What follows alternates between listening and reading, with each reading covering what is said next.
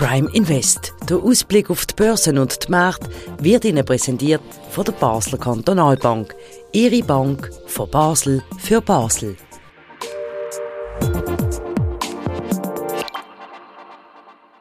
Herzlich willkommen zum ersten Prime Invest im neuen Jahr, dieser Sendung, wo wir mit einem lokalen Blickwinkel aufs Geschehen an den internationalen Börsenmärkten schauen und Einschätzungen vornehmen. Bei mir zu Gast wie immer der Sandro Merino, der Anlagechef der Basler Kantonalbank. Ganz herzlich willkommen. Haben Sie sich erholt über die Festtage und haben Sie den Schmerz von diesen hohen Verlust vom alten Jahr überwunden? Ja, grüezi Herr Keller, äh, vielen Dank äh, für Ihr Mitgefühl. Ja doch, ich habe mich äh, in den Ferientagen, vier Tagen doch äh, erholt. Ich bin nicht weg gewesen, sondern äh, mehr so in der, in der Region, mich ein bisschen entspannt. Und äh, die ersten Börsentage jetzt im neuen Jahr sind ja recht erfreulich.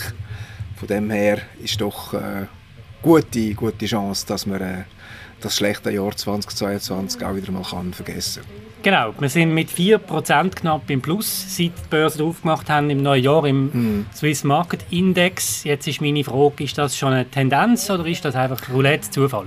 Das kann man nicht sagen nach ein paar Tagen, aber sicher besser so als anders. Aber äh, äh, es sind äh, doch ähm, natürlich all die Unsicherheitsfaktoren, der Krieg, die Inflation, die Energiepreise, die immer noch volatil sind, wenn auch jetzt wieder tiefer. Zinswende, all das ist natürlich immer noch präsent. Ja. Also es wäre jetzt äh, naiv zu hoffen, dass mit dem neuen Jahr wieder alles gut ist. Also, also von dem her äh, ist es eher überraschend, dass die Börse so stark äh, eröffnet. Auch ob das jetzt quasi ein, äh, äh, ein Signal ist äh, oder ein Vorzeichen ist für das ganze Jahr, kann man nicht sagen. Können Sie ganz kurz zusammenfassend sagen, was ist die Ausgangslage vom neuen Jahr? Ja, wie gesagt, wir haben ähm, zum einen bei einigen Themen wirklich eine Verbesserung der Situation. Oder die befürchtete Energiekrise, Produktionsausfälle, Stromausfälle, Gasrationierung, all das äh, ist nicht passiert. Und äh, im letzten Sommer hat man noch äh, ernsthaft äh, über dieses Szenario diskutiert, also, also auch zu Recht, weil unter ungünstigeren Entwicklungsszenarien wären wir vielleicht äh, in einer schwierigeren Situation jetzt. Dann haben wir noch das ausgesprochen äh, rekordmilde Wetter wo dem Ganzen auch noch äh, äh, das hilft, äh, zumindest gegen die, die, Energieproblematik. Dann haben wir die Zinswende, die doch äh, recht intensiv äh, vorangetrieben worden ist im letzten Jahr, was sich jetzt so gegen den Frühling zum Ende äh, zuneigt. Ähm, das heißt, das Ganze ist langsam sozusagen äh, berechenbar. Äh, man weiß, äh, wir sind auf einem neuen Zinsniveau. Die Inflation kommt zurück. In den USA deutlich zurückgekommen. Auch für die Eurozone werden wir für Dezember deutlich tiefere Inflation sehen. Immer noch auf sehr hohem Niveau. Ja. Aber zumindest ist der Trend jetzt nicht mehr aufwärts, sondern abwärts bei der Inflation. Und, und all die Themen, also die Themen, die, die, die Geschichten, die Energie, die Inflation, die Zinswende, da haben wir mehr, Vis mehr Visibilität. Und eigentlich sind das jetzt alles eher positive Vorzeichen, wie Sie es beschrieben haben. Ja. Trotzdem, wenn man jetzt schaut, wie die Analysten aufs neue Jahr schauen, dann stellt man fest, dass die Brandbreite von pessimistisch bis euphorisch äh, sehr, sehr breit ist. Jetzt ja. ist meine Frage, warum ist das so? Ja, das ist mir zumindest aufgefallen. Wir haben ja auch immer unsere Prognoserunde, auch wenn ich selber nicht so viel von Prognosen halte, weil der Anlageprozess ist ja nicht so dass wir jetzt im Januar eine Prognose äh, machen für das äh, ganze Jahr, also bis Ende von dem Jahr. Und dann glauben wir unsere eigene Prognose und dann halten wir an dem fest und machen nichts mehr. So ist ja der Anlageprozess nicht, sondern es ist ja ein permanentes äh, Anpassen an die Entwicklungen und, und äh, das Versuchen, auf eine, in einem Zeitraum von, von Wochen, Monaten äh, zu antizipieren, was, was äh, das wahrscheinlichste Szenario ist. Aber nicht ja. zu sagen, wo ist der SMI am 31. Ja. Dezember 2023. Aber, das ist ja nicht oder, so sinnvoll.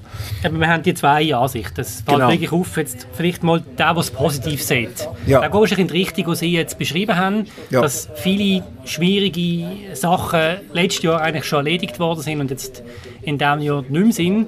Was ist denn bei dem, was negativ sieht? Der, der jetzt sagt, es wird schwierig das Jahr? Ja, also ähm, also zum einen fällt einfach aus, auf, wie, wie verschieden die Prognosen sind. Also wie, divergieren, wie gross das Spektrum ist von den Erwartungen im Positiven wie im Negativen. Das ist, in dem, das ist schon immer so, mhm. in jedem Jahr so, aber in dem Jahr ist es noch besonders äh, ausgeprägt. Oder? Und dann ein Leitthema ist natürlich die Rezession in den USA und die Frage einfach, ob man jetzt schon voraussieht, wie tief und wie lang die Rezession wird sein in den USA.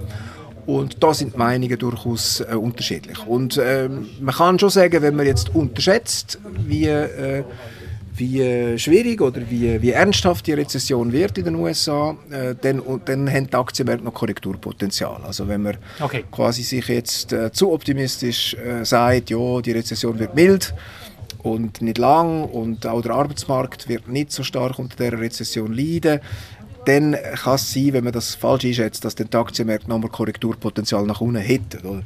Das ist so, glaube ich, eine Gretchenfrage. Wie, wie stark bremst jetzt die US-Wirtschaft? Oder?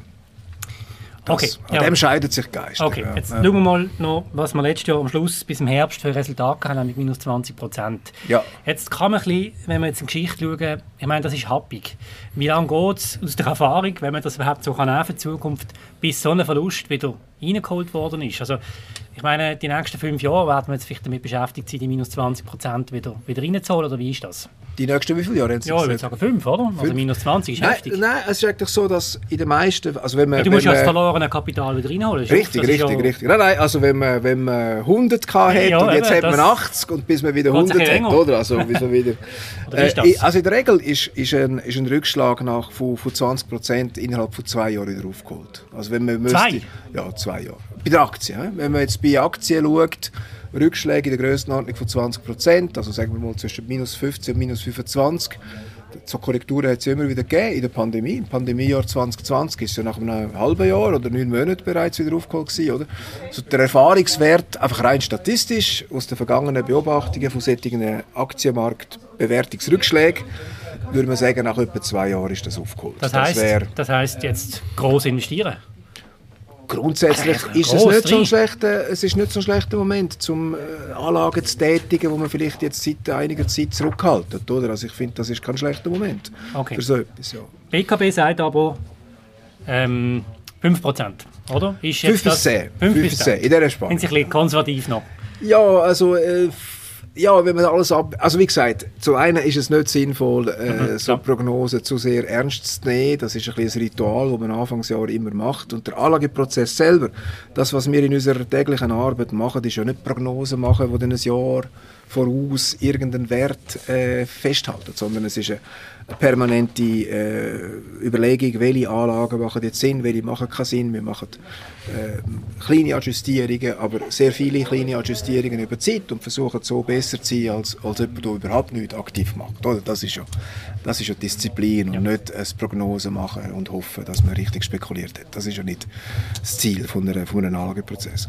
Aber dennoch, klar, es ist immer äh, die Erwartung auch, dass wir als Basler Kantonalbank eine Erwartung formuliert, was erwarten wir von den Aktienmärkten in diesem Jahr und wir glauben, es ist sinnvoll, so ein Fenster anzugeben, wo wir sagen, doch eine normale Anlagerendite zwischen 5 und 10 Prozent bis Ende von dem Jahr erscheint uns plausibel. Es gibt zumindest kein gutes Argument, um zu sagen, es mhm. wird, es sollte unbedingt weniger sein als das oder es sollte äh, viel mehr sein als das. Wir haben doch viele Unsicherheitsfaktoren, die wo, wo noch, wo noch aktiv sind. Oder auch der Krieg in der Ukraine ist ist ein Jahr jetzt äh, am Wüten und es ist noch unklar, wie das, wie das äh, endet und, und was, was die längerfristigen Implikationen sind. Auch die ganze Energieversorgungsfrage ist, ist zwar jetzt nicht akut zum Krisenproblem geworden, aber das ist nicht gelöst, oder? Gerade für, für Deutschland ja. ist das überhaupt nicht gelöst. Die Schweiz ist mit der Wasserkraft ein bisschen, ein bisschen besser positioniert hat mehr Optionen irgendwo, aber die Fragen sind, sind gestellt, aber nicht, nicht wirklich äh, beantwortet, definitiv. Oder? Sie haben einiges schon vorausgenommen jetzt im Gespräch ähm, auf Fragen, die ich noch habe stellen nämlich eben, wie der Ausblick aussieht. Sie haben über die US-Wirtschaft geredet, wo entscheidend wird sie und Sie haben in Ihrem Newsletter das auch erwähnt, die Inflation auf dem Rückzug. Das sollte eigentlich damit zu rechnen ist, dass das von der Dramaturgie jetzt harmloser wird. Und jetzt äh, sagen Sie etwas sehr Interessantes und auf das würde ich gerne am Schluss noch eingehen. Jetzt sind wir uns ja gewohnt, dass es eigentlich Leitzinserhöhungen gibt. Aber in Ihrem ersten Newsletter vom neuen Jahr sagen Sie, man muss eigentlich schon darüber nachdenken, wenn es eine Zinssenkung gibt. Ja, ich sind Sie da nicht ein bisschen vorschnell? Ja, in diesem Jahr vielleicht noch keine. oder? Ich bin schon ein bisschen, ein bisschen jetzt, äh, vielleicht das Thema jetzt zu lancieren, ist ein bisschen früh. Aber man darf nicht vergessen, Zinsen richten sich äh, nach dem Potenzialwachstum äh, von der Wirtschaft. Oder? Also Zinsen sind ja ökonomisch auf dem Level, so dass es quasi äh, mit dem Zinsniveau ist, möglich ist, bestimmte Projekte zu finanzieren, wo bestimmtes Wachstum haben, wo bestimmte Renditen hat. Also das ist immer ein, immer immer Angebot- und Nachfrageverhältnis mit der Realwirtschaft. Und wir haben in den USA und in der Eurozone und in der Schweiz nicht 7% äh, Potenzialwachstum, sondern eher äh, tiefe einstellige Beträge im Bereich von der Schweiz vielleicht 1,5, 2, die Eurozone auch etwa dort, die USA vielleicht ein bisschen mehr. Und mit einem Wirtschaftswachstum in diesen äh, geringen Grössenordnungen hat man auch nicht unbedingt 5% äh, Leitzinsen. Oder? Also es deutet nicht darauf hin, dass wir einen Wachstumsboom haben äh, in den nächsten fünf Jahren. Von dem her ist die Erwartung eher, dass wir in den USA wieder zu Leitzinsen zurückgehen, wo eher im Bereich von 2 bis 4 Prozent sind, aber nicht im Bereich von 5 Prozent. Was sicher nicht äh, dem Markt schadet, was den Markt wieder wieder antreiben. Wenn das dann die Eise, also wenn die Inflation einmal quasi überwunden ja. ist und man wieder in einem, jetzt sind wir noch nicht im Gleichgewicht, jetzt, haben wir, jetzt sind wir mit in einer, in einer Verwerfung, oder? Und, und dann, okay, dann gelten andere Regeln. Aber wenn wir dann zurückgehen in das Gleichgewicht, glaube ich, ist die Erwartung eher, dass äh, die Leitzinsen ähm, tiefer sind in den USA als 4 oder 5 Prozent. Und, und auch in der Schweiz äh, sind wir mit 1,5 Prozent, wenn das dann im März äh, auf 1,5 Prozent äh, steigt, äh, beziehungsweise sogar auf, auf 2 Prozent. Das ist der nächste Termin, oder? Nächster Termin, mhm. oder? Dann sind wir eigentlich so auf einem, auf einem, auf einem okay. anständigen, äh, positiven Zinsniveau.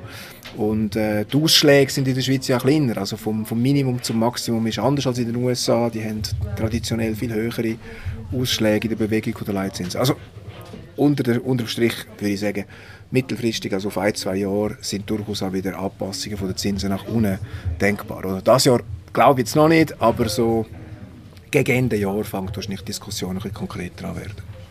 Wunderbar, vielen Dank für die Einschätzung, Sandro Merino, beim ersten Prime Invest vom neuen Jahr. Vielen Dank, Herr Heller, merci. Das war es von der heutigen Sendung. Wenn es euch gefallen hat und ihr den Podcast noch nicht abonniert habt, dann könnt ihr das machen auf allen gängigen Podcast-Kanälen. Das ist kostenlos und dann sind wir immer auf dem Laufenden, wenn wir eine neue Sendung bringen. Vielen Dank fürs Interesse und weiterhin eine gute Woche. Auf Wiedersehen.